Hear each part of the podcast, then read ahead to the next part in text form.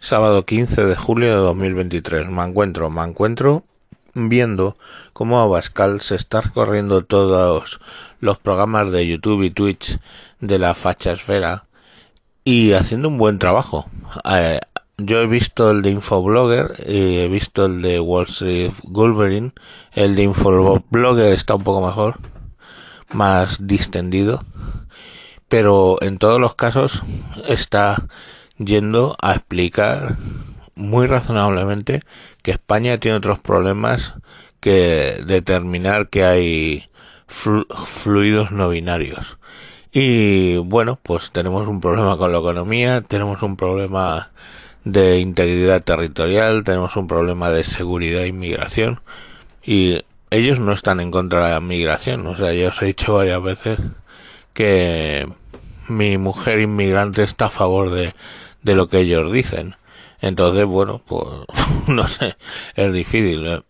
Mm, varios cargos de, de Vox están casados con latinas, etcétera, y no pasa absolutamente nada, no vemos el racismo, el famoso negro de, de Vox, bueno, se ha hecho famoso, pero hay muchos seguidores de Vox que están, como se dice ahora, racializados. Entonces eso no es más que una excusa barata y bueno, pues lo de extrema derecha en España no hay extrema derecha.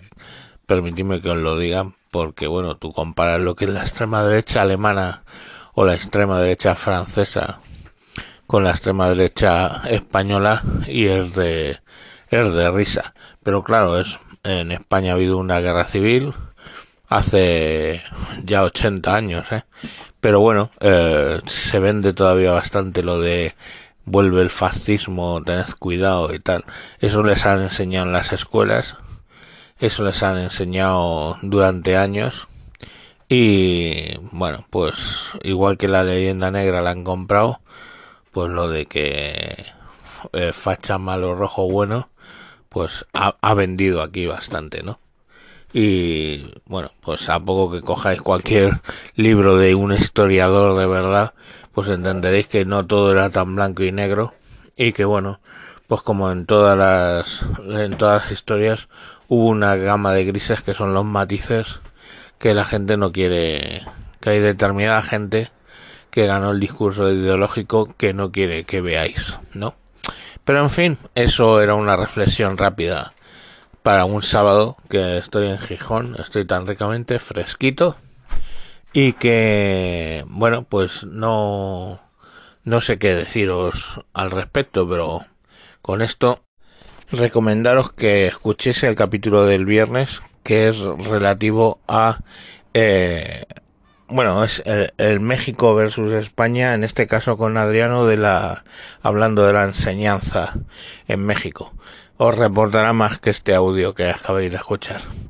En fin, que vemos que la extrema, entre comillas, derecha de España, pues salta el veto de los medios de comunicación normales utilizando YouTube y Twitch, lo cual deja, pues bueno, a los partidos que están fomentando ese veto un poco a la altura del betún, porque ni saben gestionar las redes sociales, ni saben en realidad vivir en esta década del 2020 que estamos viviendo. Venga, un saludo y hasta luego.